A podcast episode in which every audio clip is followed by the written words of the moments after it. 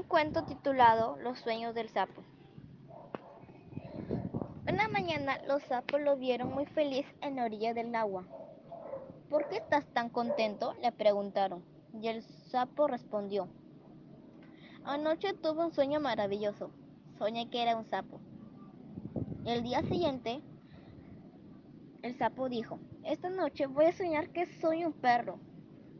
En la mañana siguiente contó su sueño a más de 100 sapos lo escuchaban. Anoche fui un perro, dijo. Era bien grande, tenía harto pelo y cuatro patas, unos dientes filudos con ganas de devorar. Pero no me gustaba ser un perro. El sapo se fue. Llegó a la cueva y se quedó pensando. El sapo dijo, esta noche voy a soñar que soy una hoja de árbol. Al día siguiente contó su sueño, más de 200 sapos formaron rueda para oírlo. Fui una hoja del árbol, dijo. Era bien débil y de siempre el viento me llevaba, sin un sitio o lugar. Pero no me gustaba ser una simple hoja de árbol.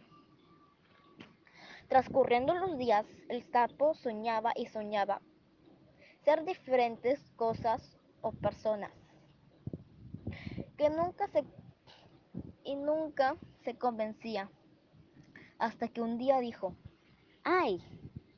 Ya me di cuenta que es único e inigualable a nadie. Así que soy un sapito fuerte aventurero que me gusta imaginar cómo diferentes objetos o personajes me, me gustaba ser como soy. Yo soy un simple sapo. Nadie me lo podía igualar. Me siento contento como soy y fuerte. Así que, así se dice, fuera tristeza y que venga la alegría, que somos especiales en el mundo.